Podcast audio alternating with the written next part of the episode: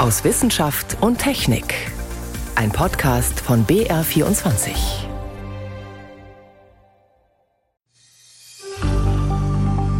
Da kam dann eben dieses Forscherteam ins Spiel, die einen Artikel veröffentlicht haben, in dem sie geschrieben haben, ja, wir haben einen Supraleiter gefunden, der auch bei Raumtemperatur ohne elektrischen Widerstand Strom leitet.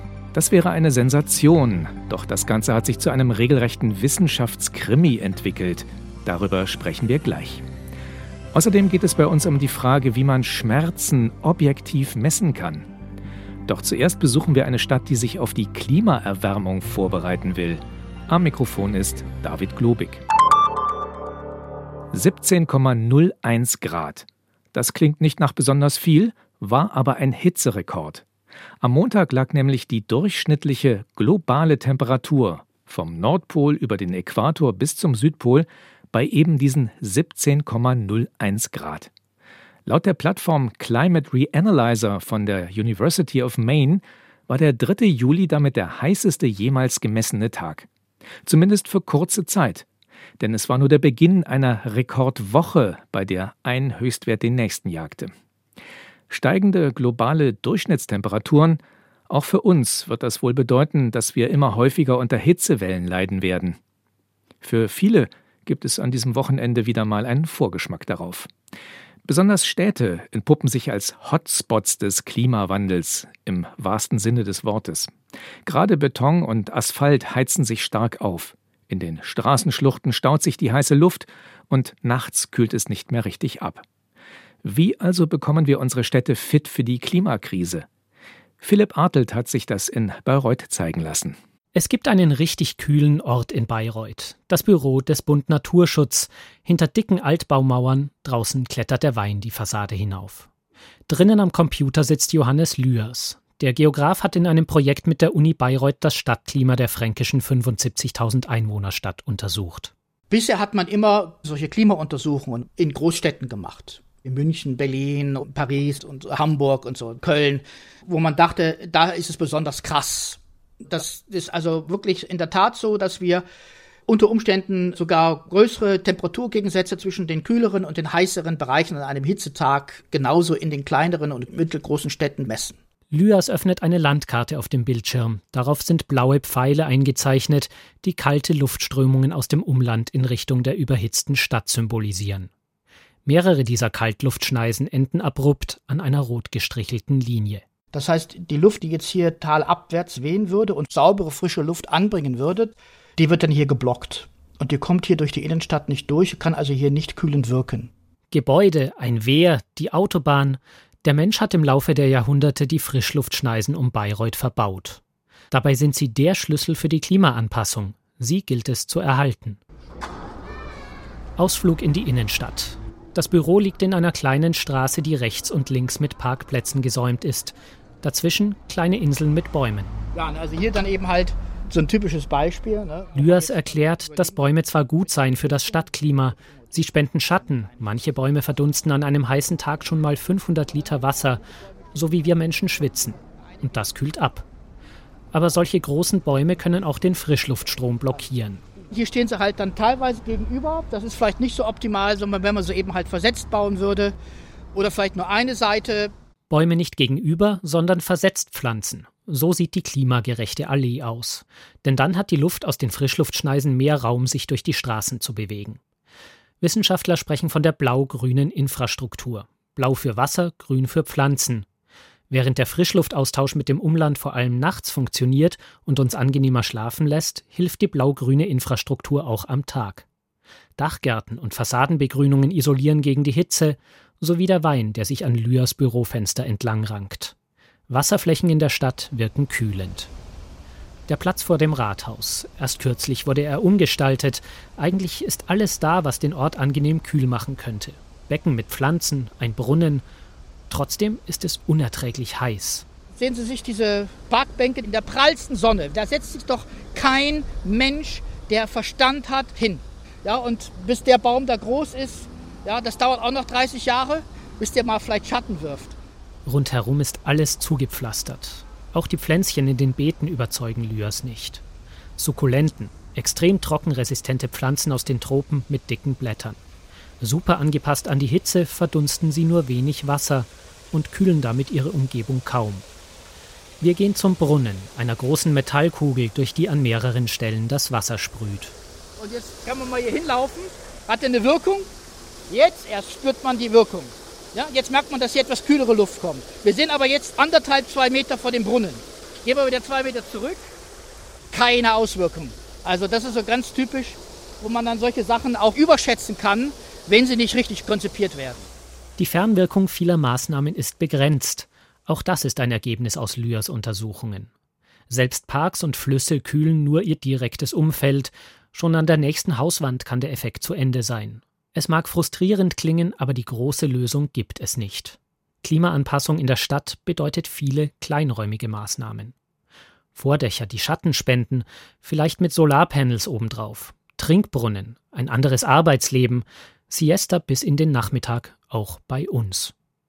Viele dieser Maßnahmen gegen die Hitze sind auch eng verzahnt mit Strategien für weitere Herausforderungen, die der Klimawandel mit sich bringt, zum Beispiel Starkregen und Hochwasser. Der deutsche Wetterdienst hat die Niederschläge seit 2001 analysiert und festgestellt, es gibt immer häufiger Starkregen. Markus Groth arbeitet bei Gerix, einer staatlich finanzierten Einrichtung, die Kommunen zum Klimawandel berät. Wir haben teilweise wunderbare Beispiele von Regenwasserspielplätzen. Hier in Hamburg, aber auch in Rotterdam gibt es viele Beispiele dafür, wo man einfach eine Fläche hat, die an sich schon versiegelt ist, aber man sie so gebaut hat, dass das Wasser da beim Starkregen sich speichern kann, nach dem Starkregen das Ganze auch genutzt werden kann, vielleicht als Wasserspielplatz oder das Wasser von da aus dann auch gezielt abgeleitet werden kann. Gezielte Ableitung des Wassers, nicht nur für den Hochwasserschutz. Denn das Wasser, das immer häufiger als Starkregen fällt, brauchen wir in trockenen Phasen dringend zur Bewässerung der grünen Infrastruktur. Klimageograf Lührs. Es fällt ja Regen, aber dann als Starkregen. Und der gesamte Monatsniederschlag fällt an ein oder zwei Tagen. Es gibt ja genügend Regionen, Israel oder so. Die Römer haben das auch wunderbar gelöst. Was machen die? Sie bauen Zisternen. Lührs wünscht sich eine Zisternenpflicht in Neubauten. Schutz vor Starkregen und Anpassung an die Hitze, beides geht so zusammen. Mit politischem Willen wäre so etwas vergleichsweise leicht umzusetzen leichter als neue Kaltluftschneisen in die gewachsene Stadt zu schlagen. Aber auch bei einfacheren Dingen tut sich bisher zu wenig, da sind sich die beiden Wissenschaftler einig. Markus Groth. Das hängt mit Strukturen zusammen in Verwaltung, dass wir einfach oftmals nicht diese eine Leitbehörde haben, zum Beispiel, die wirklich das ganze Thema durchdrücken kann. Ein Amt hat eine Idee, jetzt vielleicht mit Begrünung sehr viel voranzubringen und das Grünflächenamt hat das Problem, dann müssen wir mehr bewässern, haben mehr Arbeitsaufwand und die Ressourcen dafür nicht. Aber das merkt man in der Verwaltung öfter noch, dass es dann einfach auch keinen Konsens der unterschiedlichen Ämter gibt. Mehr Zusammenarbeit in der Verwaltung, aber auch mit Umlandgemeinden. Das könnte der Schlüssel für eine erfolgreiche Anpassung an den Klimawandel sein. Denn aus dem Umland kommt das wertvolle Wasser und die frische Luft, die das Leben in der Stadt auch in Zukunft erträglich machen. Wie man Städte fit machen kann für Hitzewellen, das war ein Beitrag von Philipp Artelt. Bayern wird sich in den kommenden Jahren durch die Klimakrise verändern. So viel steht fest. Wie stark, das haben BR Data, die Datenabteilung des Bayerischen Rundfunks und das Landesamt für Umwelt durchgespielt mit Hilfe von Rechenmodellen.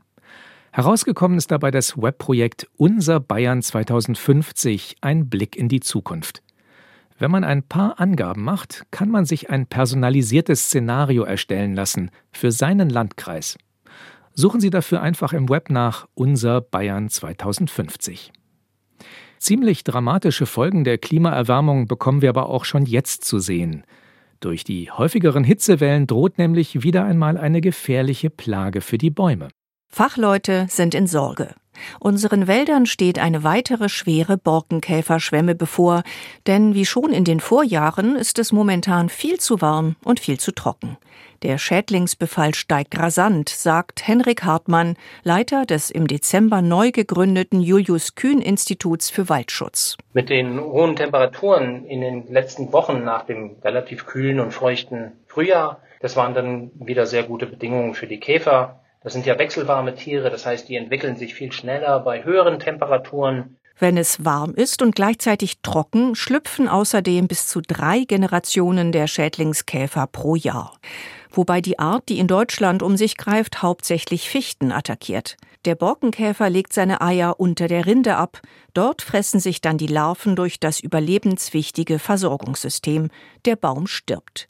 Wie katastrophal die Folgen in diesem Jahr letztlich ausfallen, hängt jetzt auch davon ab, wie das Wetter wird. Es soll ja vielleicht bis Ende August oder bis in den September rein wieder sehr warm werden. Vielleicht sogar dann noch mit weiteren Perioden von Trockenheit dann kann sowas natürlich sehr schnell wieder zu einer richtigen ordentlichen Massenvermehrung kommen. Es sei denn, unser Sommer wird dieses Jahr doch noch kühl und feucht, aber danach sieht es im Moment eher nicht aus. Priska Straub war das zur Borkenkäferschwemme, die dem deutschen Wald bevorsteht. Sie hören BR24 am Sonntag aus Wissenschaft und Technik, heute mit David Globig.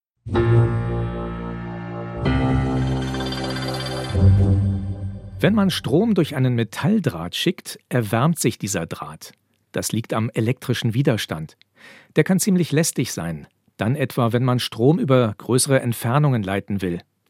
Doch 1911 fand ein Forscher heraus, dass Strom auch ganz ohne Verluste fließen kann.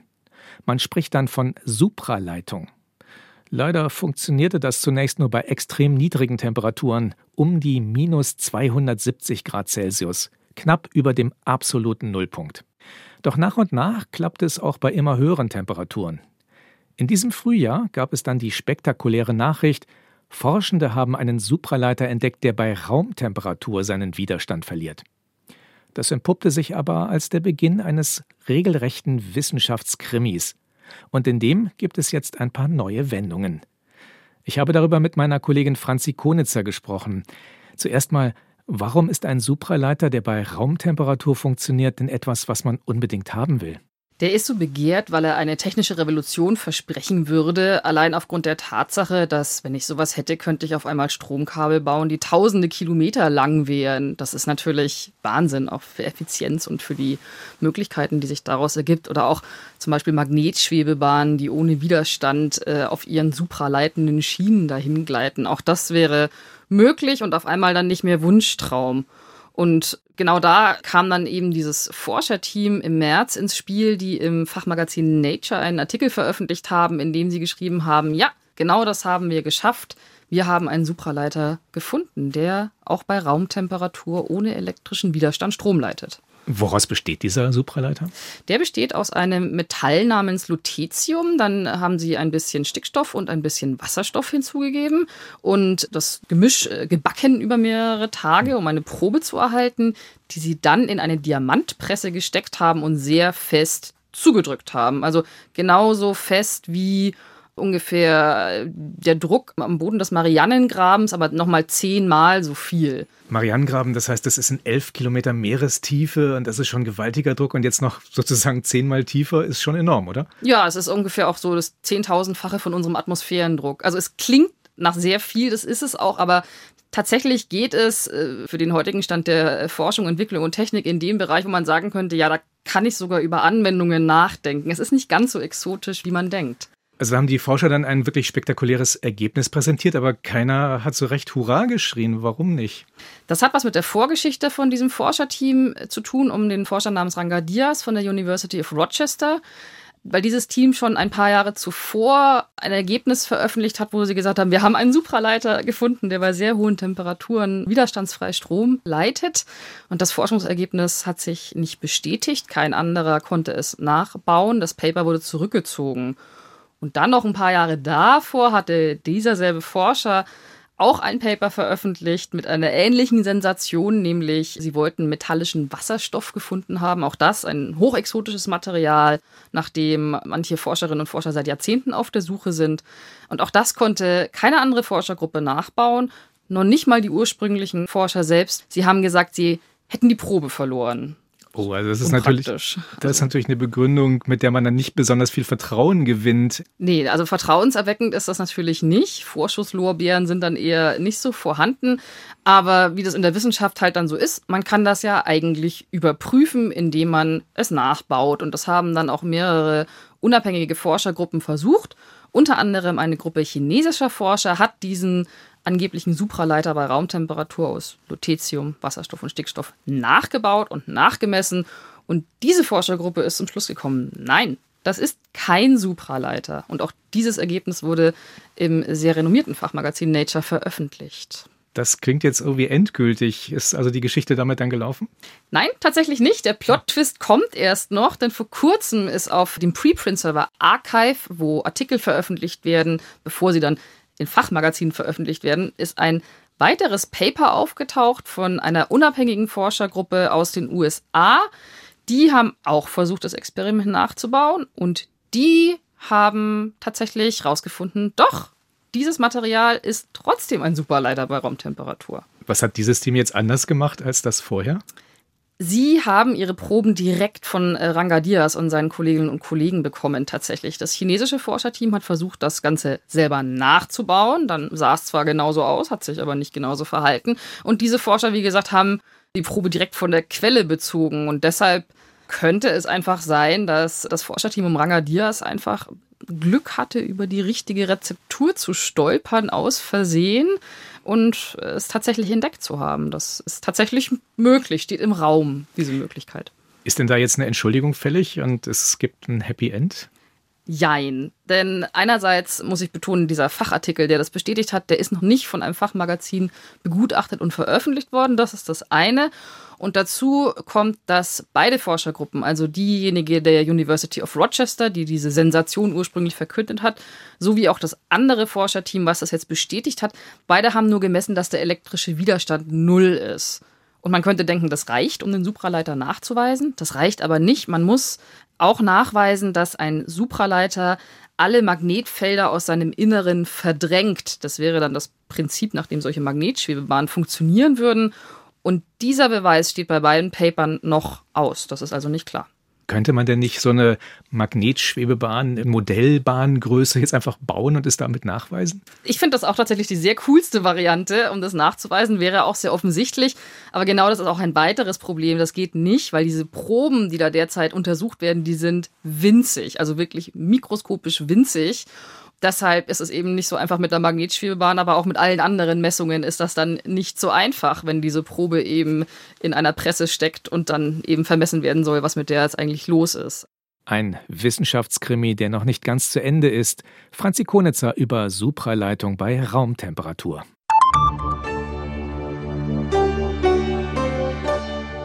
Mehr als die Hälfte aller Deutschen hatte in den vergangenen zwölf Monaten mindestens einmal Rückenschmerzen. Ich bin übrigens so ein Kandidat. Andere leiden an dauerndem Kopfweh oder spüren nach einem Unfall noch lange Zeit ihre Verletzungen. Mit richtig dosierten Medikamenten lässt sich der Schmerz in Schach halten. Was aber, wenn eine Person zum Beispiel dement ist und nicht erklären kann, wo genau es weh tut und wie stark die Schmerzen sind? Dann ist es schwer, ein passendes Mittel zu finden.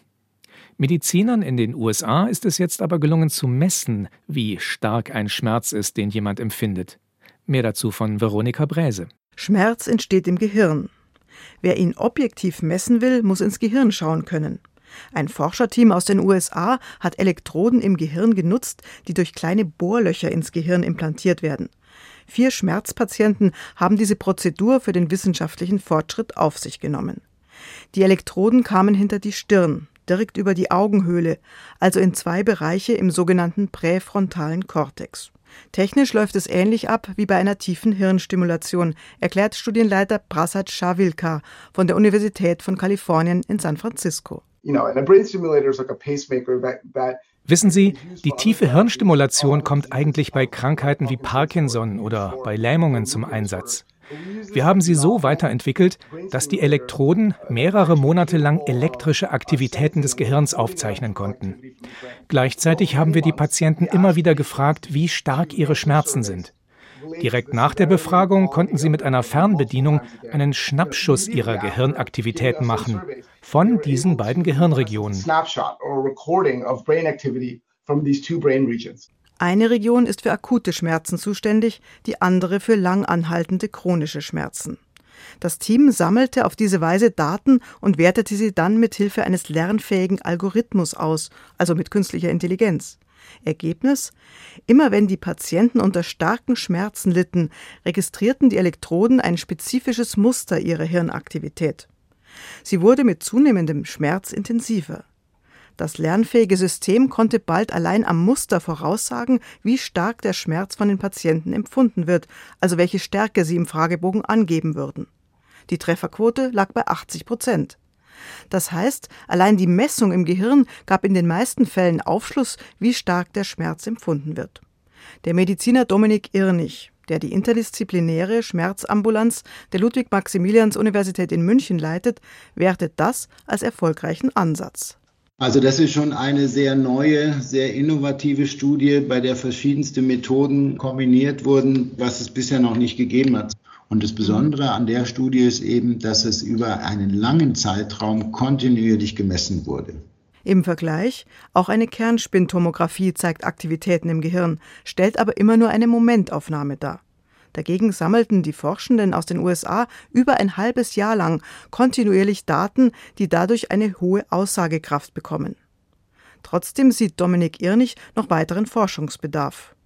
So gibt die Untersuchung bisher nur Auskunft darüber, ob der akute chronische Schmerz als schlimm oder als sehr schlimm empfunden wird. Nur diese beiden Kategorien werden abgebildet. Genauere Abstufungen von leicht, mäßig bis sehr stark wären noch notwendig. Am besten wäre eine Skala von 1 bis 10. Ich denke, die Ergebnisse müssten bestätigt werden und dann eben auch noch an weiteren hirnarealen Ableitungen getätigt werden und ähnliche Experimente durchgeführt werden. Um ein umfassendes Bild zu bekommen.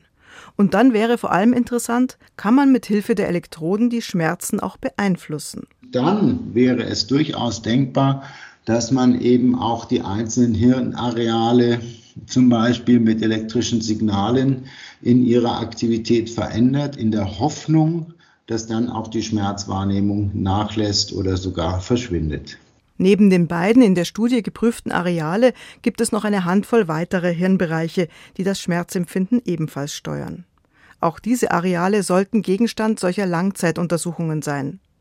Wünschenswert wäre auch, dass keine Operation mehr notwendig ist, sondern dass speziell entwickelte Elektroden von außen auf den Kopf aufgesetzt werden. Ihre Aufgabe wäre, den Schmerz sozusagen aus der Distanz genauso gut sichtbar zu machen wie implantierte Elektroden. So ließe sich für Betroffene vermutlich auf schonende Art und Weise ein passendes Medikament in der richtigen Dosierung finden. Wichtig wäre das vor allem für Menschen, die ihre Beschwerden nicht detailliert beschreiben können. Die Beispiele wie Demenz oder auch Bewusstlosigkeit oder auch bei Kindern, die es auch nicht immer äußern können oder anderen, auch psychiatrischen Erkrankungen, da wäre das natürlich sehr hilfreich. Und falls die Elektroden selbst mit elektrischen Impulsen lindernd eingreifen könnten, wäre es wohl noch zielführender und schonender als ein Medikament. Das zumindest gelingt in einem anderen Bereich, bei Depression mit der sogenannten transkraniellen Magnetstimulation. Dabei wird das Gehirn durch Magnetimpulse durch den Schädel hindurch stimuliert, was die Beschwerden bessert und, anders als die meisten Arzneistoffe, keine Nebenwirkungen hervorruft. Vielleicht kann die Schmerzbehandlung künftig von solchen Erfahrungen profitieren. Ein erster Schritt ist getan. Schmerzen sind über einen langen Zeitraum im Gehirn mit feinen Elektroden messbar. Ein Beitrag von Veronika Bräse war das. So viel für diesmal aus Wissenschaft und Technik. Am Mikrofon war David Globig.